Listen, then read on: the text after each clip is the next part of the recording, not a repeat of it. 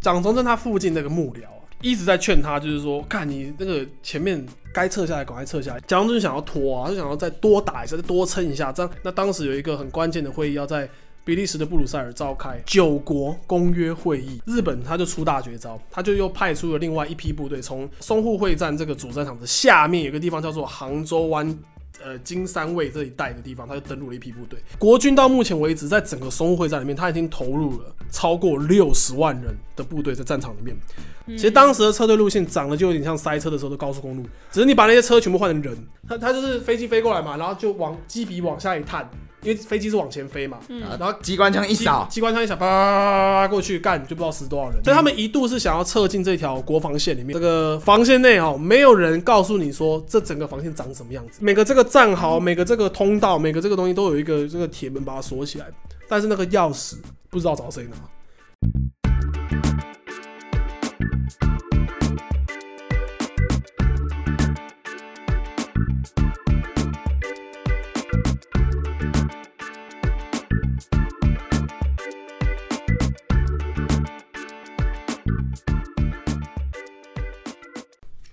家好，我是扯讨厌爱给什么又做不到的人。大家好，我是汉，试验比出政治正确、唯一话语权的汉。大家好，我是在验视中很想尽显温柔的威力。欢迎收听，你这样会不会太强硬？干嘛每次都只有在利口酒的时候才要大家一起好好的开场？妈的，爽啊！干你汉啊！现在要开始来，又又回到我们的利口酒。好，你要前情提要一下吗？对，前情提要一下。反正上一集呢，我们就是聊到这个，差不多是淞沪会战的中后期的啦。上次因为淞沪会战，整个淞沪会战是从呃，一九三七年的八月十三号，然后一路打到一九三七年的十一月十一号左右，那为期大概就是八九十一吧，大概靠北啊，大概三个月的时间。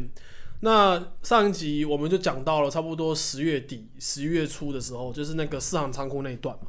对，然后这个三月王华已经结束了，对，也也还没还没啦，美梦破灭，美梦美美梦。美梦。美梦高墙。反正上一集就是聊到那个 八百壮士，八百壮，八百壮士，八百壮士，壮士，死守四行仓库，然后他们就是要掩护这个大部队撤退。干威利现在一个笑跟白痴一样，大大部队撤退。然后，但是这个八百壮士最后的下场就不是很好啊。他们就是退到公共租界里面之后，然后被英军给缴械，然后被软禁啊。原因是因为呢，日军威胁他们，就是说。如果你让这些人出去的话，我就打你公共租界。哎，我我后来回去听啊，我就有一个问题，嗯，那为什么不让他偷偷出去就好了？没有啦，怎么怎么偷偷？没有那么容易啊！你说一次出去四百个中国人，看起来很奇怪，是不是？那你两个两个放，两个两个放啊，从两路纵队。而且那时候没有变色片，好吗？看起来不会像外国。你可以戴假发，穿那个。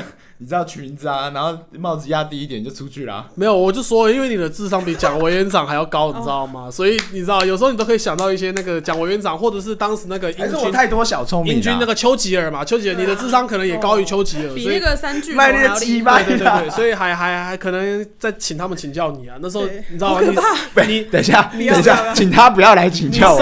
我晚上这样没有办法好好睡觉。时代生错了，你知道吗？你原本可以成为一个很很厉害的将军的。你可能三巨头的时候，其中一个是你。对啊，有。一个什么什么沙漠沙漠之虎，对，沙漠之虎龙梅人啊，下一个就是呃郑威力这样的。那我是什么？台湾航空母舰水炮总长郑威力。好哦，好，现在怎样啊？现在换在的，现在换你尴尬，不是说大家都尴尬转场，尴尬转尴尬转场，我要不尴尬。好啊，那刚刚威力就有提到，超尴尬，尴尬。哎，我到底要怎么转场啊？我真要练习一下。哎，没有，就是你就稍微就是好。我们的 Premiere 就要用很烂的那个转场。好，我们拉回来，我们拉回来，我们拉回来，拉回来。就是你刚刚提到嘛，你刚刚提到是说那个日日本那个美美梦破破破美美梦破碎嘛？对，没有错，就是。三月王华，日本人原本就是想要在三个月以内，你知道，把整个那个中华民国给打爆。但是因为你知道，是拖很久，拖打到现在，然后其实日军的这个美梦就破灭。日军他当时的想法是这样，就是他们我已经提过很多次，当 当时他们看那个国国民革命军，他就觉得说，干这一坨就是一坨垃圾，你知道吗？怎么可能？就是一一开始我一碰就碎啊？怎么就是说我应该不用费到太多的心力？你知道，我开个两台，我我没打你，只是我还没想打你。我打你的时候，你你知道吗？这不是你可以选你要不要被我打的那种感觉。所以他们应该是有低估了国民革命军吧？诶，应该说怎么讲？很多层面啊，就是你要这样讲当然也可以，就是说他们低估他们这个抵抗的意志。因为讲真的，他们当时的这国民革命军的装备跟训练就是很烂啊，这是真的很烂。所以日军有这样的想象，其实是很合理的啦。其实，呃，我讲个政治不正确，其实有那种感觉有点像什么？有点像是就是可能现在我们看柬埔寨，可能可能柬埔寨，非不要说柬，其实柬埔寨很会打仗。我们说菲律宾好了，其实菲律宾就不太会打仗。那现在那种感觉就有点像是，如果今天假设不知道不知怎的台湾去进攻菲律宾，然后 然后你知道吗？马尼拉都打不下来那种感觉。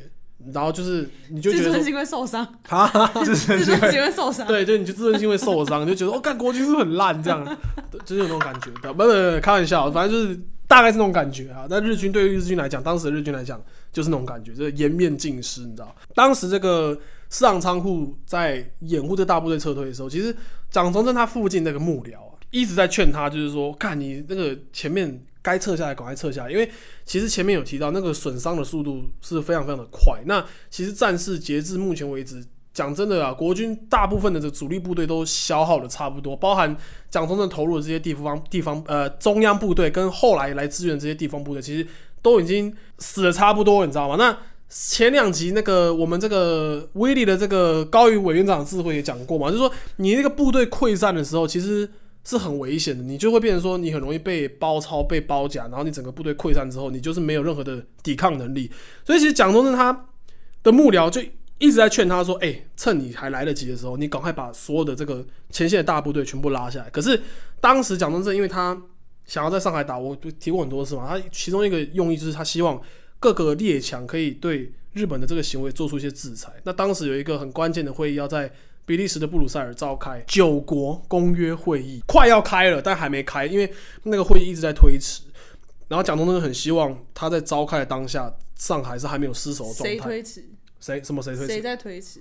呃，不知道谁在推迟，就是他。那他的那个会议要做什么？主要是要做什么？其实这个会议召开的目的，就是要去调停中国这边的跟中呃各个列强在华的一些利益，跟这个分配，就跟跟跟以及这个日本。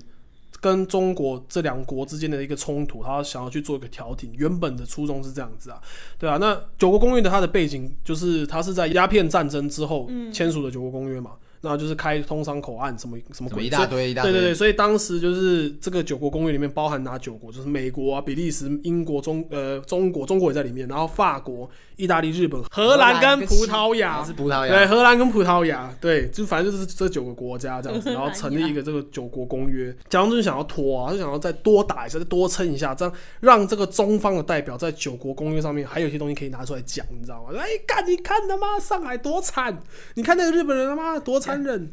然后，然后还可以跟那个就是列强，就是把弄一下，对，把弄一下，给他们就是就是希望他们可以放更多的焦点跟关注，双击点赞六六六，在这个淞沪战场上面一键三连，对对对对。这九国能沟通也蛮厉害的。可是现在有一个很关键点，就是说，因为日本人在那个上海这一这个淞沪这一带迟迟无法结束这个战事，所以日本他就出大绝招，他就又派出了另外一批部队，从淞沪会战这个主战场的下面有个地方叫做杭州湾。呃，金三卫这一带的地方，他就登陆了一批部队，然后他要从下面去往北上去包抄在这个主战场的这个国军的大部队。其实这就很危险，就是他现在就呈现一个我的侧翼直接就是暴露在敌人的那个正前方，对环视之下这样子。那你说那个滩岸岸上有没有部队防守？其实照来讲应该是要有啦，就是你在这些战略要点上面，其实你 对照照理来说应该都要有。可是因为前方战事吃紧，所以这一代的部队早就被调到那个淞沪前线去作战，所以这一代其实目前是呈现一个势力真空状态。那日军在杭州湾这一带登陆之后，北上干一路上就是他妈的，你知道吗？轻轻松松，轻轻松松，电梯电梯向上，你知道吗？电梯直接向上，然后顺顺的就这样走上去。所以就是算是门户大开那种感觉。负责这一代的这个守备任务是这个右翼战区的，之前有提过张发奎将军嘛，然后就赶快派几个部队过去要去。电车司机嘛，对，就干。那个张先生嘛，对。对啊，他就要派他派一些那个部队过去去拦住这个要包抄的敌人，对他就要做一个拖时间的状的这个动作了，对，这里是话痨是不是？我有点拖时间的动作，好奇怪，我今天怪怪的哦，对。不是，我觉得有点有点卡卡的，我再喝一口咖啡好了。拖时间都是的动作都是发奎的错，都是发都是计程车司机害的啊。没有，然后他就把几个部队往下派，要去挡住从杭州湾上来这些日军。可是他派下去那些部队都是地方部队，然后在这个数量跟质量上面都普普通通普普通通。然后那个集中咖啡一冲就散，基友一冲就散。对，那所以就是日军就是一样，就是一路北上北上北上。那国军到目前为止，在整个淞沪会战里面，他已经投入了超过六十万人的部队在战场里面。那六十万人占整个中华民国全国的总兵力百分之六十。那当时中国的这个总人口，现在现在总人口是十三亿嘛，十三亿多嘛。当时的整个中国的总人口其实只有四亿五千万人，所以四亿五千万人里面的这个 六十万人已经在淞沪会战里面就是投入进去了。那当中又有大半是这个蒋中正他的一个中央军，也是伤亡几乎要被消灭殆尽的啦，就是已经都残破不堪。而且你之前说三十趴其实就要撤退，对啊。他已经没有没有没有，我跟你讲，这个这个规则在这个战场上面已经他妈不适用，什么他妈三十趴，干嘛七十趴都不撤，你知道吗？完全没有在管那个，就是不是那没有办法，因为他是在本土作战，所以他就干你要退，你也不知道你你能退去哪？对，你怎么退都是自己自己的土地，所以你退一个就是就给他吃一个，对，就给他吃一个这样。所以你讲真的就是那个东西就不太适用。蒋中正呢，他在十一月八号的时候，他就再一次的就是发出这个电令了，希望。前线的部队，他可以再多撑几天。那因为九国公约的会议，他正在召开，ING 正刚刚开始开起来。然后九国公约这整个会议其实为期了大概一两个礼拜。那你考试十一月三号才真的是才刚开始开，大家才刚坐下来，你知道？我我还没坐我有时候我有时候看这个，我就觉得这就是就是一种反差的感觉。前线的人一直在死，一直在死，在死。可是你知道，你后面那些可能官僚啊、政治协商啊，你就是你知道，在那边他妈假正经坐着，然后喝咖啡，然后那边谈这样子。嗯，我认为这个地方怎么样怎么样？可是辽东半岛给我。可是前面的人他妈的一个又一个就是没命这样子，就是两个就是一个很鲜明的对比。我就说蒋中正他就很希望利用这个上海这一带的战事，去让九国公约有对于这个日本有一个实质的这个制裁的行为。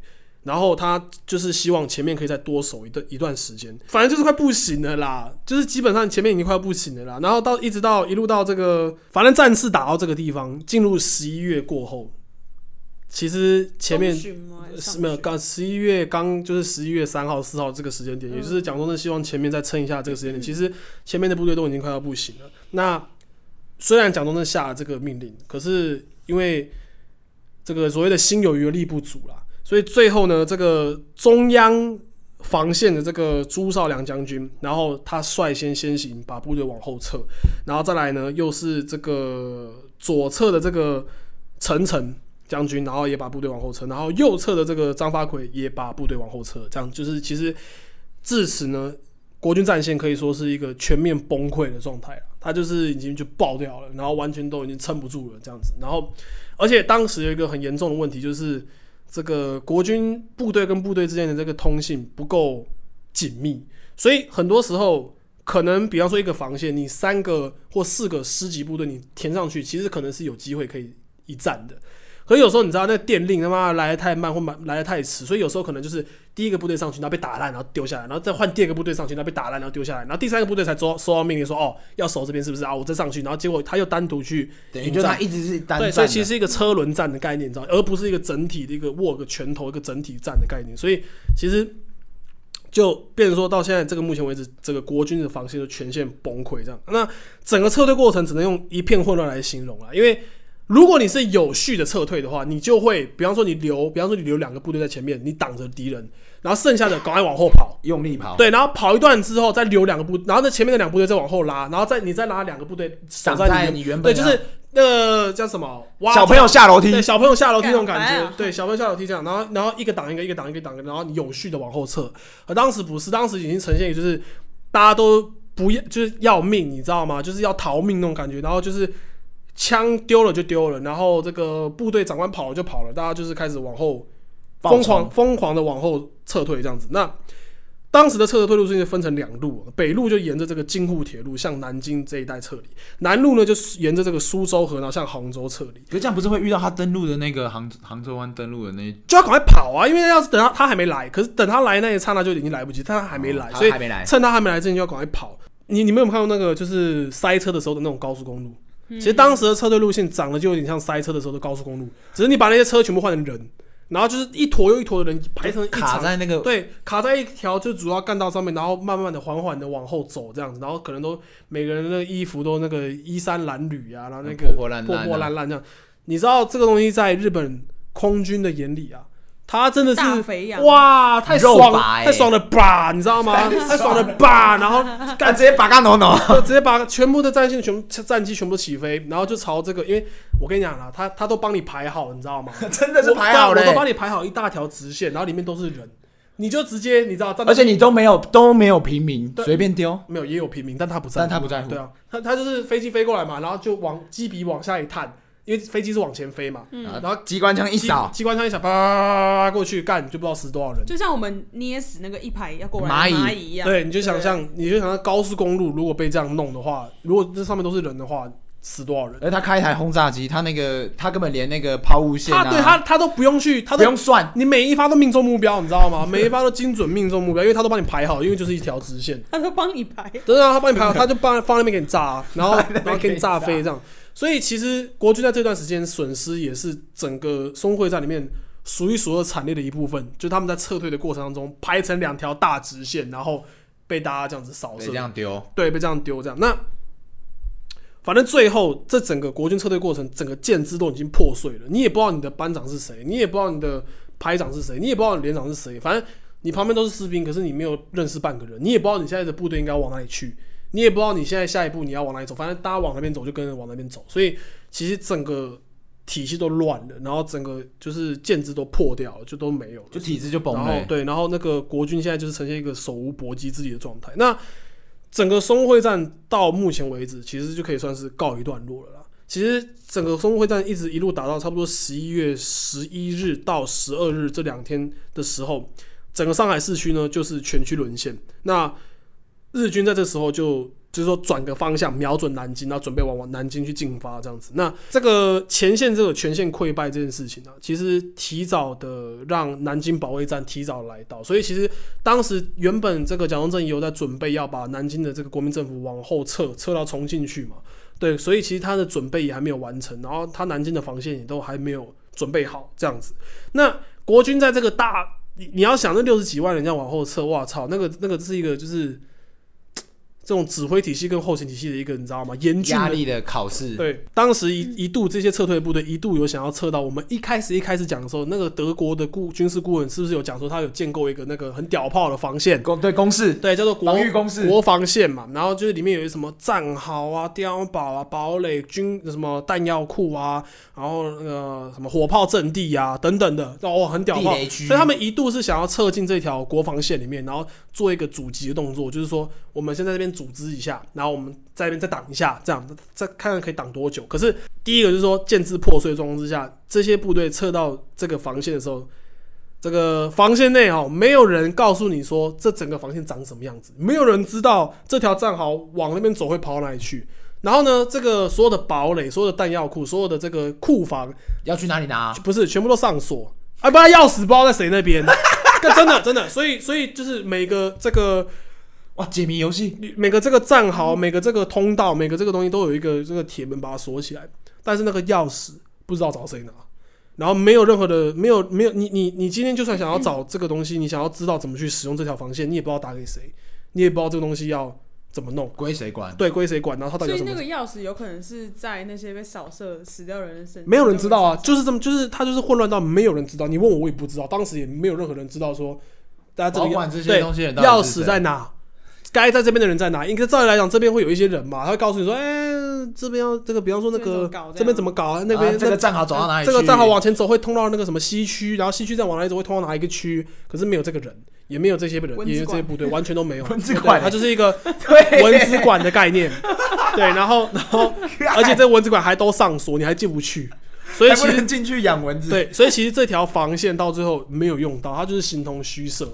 就没有用到，因为你你用不到，完全是文字馆的概念呢。对，所以完全没有用到这个东西。那，诶，我现在就是反正截至目前为止，整个淞沪会战算是告一段落了啦。那接下来要迎来就是那个南京保卫战嘛，然后就是这个蒋中正的国民政府要去这个后撤他的整个国民政府，然后包含他的一些可能轻工业、重工业的一些设施都要往重庆去。这样的大后方移动，这样这个整个收会战的这个蒋中正领导这个中央军跟德械师基本上都伤亡殆尽，那地方部队基本上也都没有人可以依靠了。因为你要想嘛，如果你是训练不足的一批部队，你一定会希望就是有一个这个训练比较精良的部队，就有跟你并肩跟你并肩作战那种感觉。当今天这个训练精良部队全部都已经死光的时候，讲真的，如果如果今天是你啦，如果今天是在正在新训当中的你。你觉得，当你今天这些志愿一班长都死光光的时候，你觉得你会？你可以当连长吗？对啊，你有办法跑上去当班长吗？你你很难。我想回家。对啊，就我就想嘛，就想回家洗澡，就是那种感觉。对啊，那其实整个松会战在这个历史的评价上面，在军事的层面上面，它是一个灾难等级的事件啊。因为，诶，战损比不堪入目啊。然后再来就是说，在战事的非常的前期。蒋中正就把他最精锐的部队全部都打光光，把他最好的他没有对他没有对他没有保留任何的实力，你知道吗？然后没有保留任何的这个后后续还可以，你知道后续可以再再再挡一波的那种实力，所以因为他想要拖嘛，他想要等那个九国会议的这个召开，然后希望可以得到一个这个实质的制裁。但这个九九国会议最后我们召开有了，啊有没有开完有？可是对日本有没有实质的制裁？没有。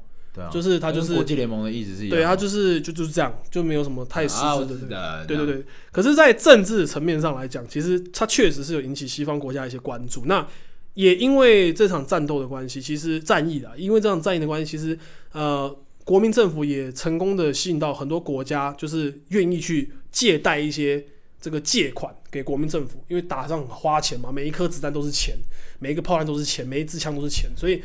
要很多很多的钱，那国民政府当时这个财政就这么这么困难，所以其实可是透过这个淞沪会战，其实到最后有很多的国家跟银行是愿意去放出这个贷款，然后让你你知道在财政上面有一点舒缓的动作。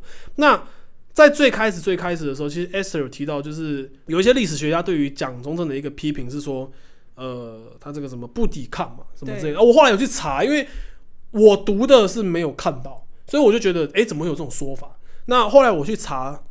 呃，就是说，有些人为什么会把南京大屠杀、把这个淞沪会战失败怪责责怪给蒋中正，然后认为是因为他不抵抗的关系。我后来去查发现，哦，原来这个是这个普遍这个说法的来源是来自现在的中共的历史学家。因为因为蒋中正对他来讲是前朝嘛，所以当然就是要去批判前朝做的事情。所以大部分会这样讲的多多半都是来自这个中共中共的历史学家所给他下了一个历史定位。这样那。这样的说法其实被很多这个可能台湾的或我们说中华民国的这个历史学家批评，就是说其实这算是马后炮了，就是说你你后来才来讲说，就是他这个对于九国公约有一个不切实际的幻想。可其实讲真的，放在那个当下那个时空背景，你只能期待这件事情。对你，你你能做的事情大概是，这是唯一的，对，就是在政治上面的考量上，你就是只能期待这件事情，它能有效的遏制日本人停下来。对啊，确实是这样，没有错。所以要不然他就，不然你还有更好的办法吗？对啊，不是，要不然他他妈都登上来了，你我要怎么说？就是他飞机都开到我头上了，然后我还跟他说，呃，拜托不要打我，不可能，真的。对啊，所以当下，其实当下这个整个淞沪会战里面，他算是。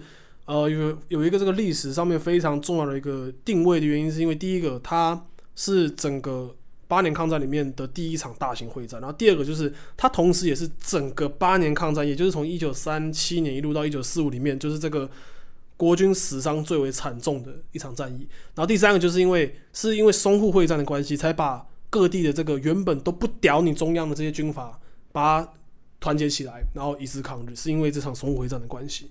那我现在想要来谈另外一个话题，就是说，其实除了这个前线的部队打的火热之外，其实后方还有另外一个东西啊，然后叫做这个所谓的汉奸。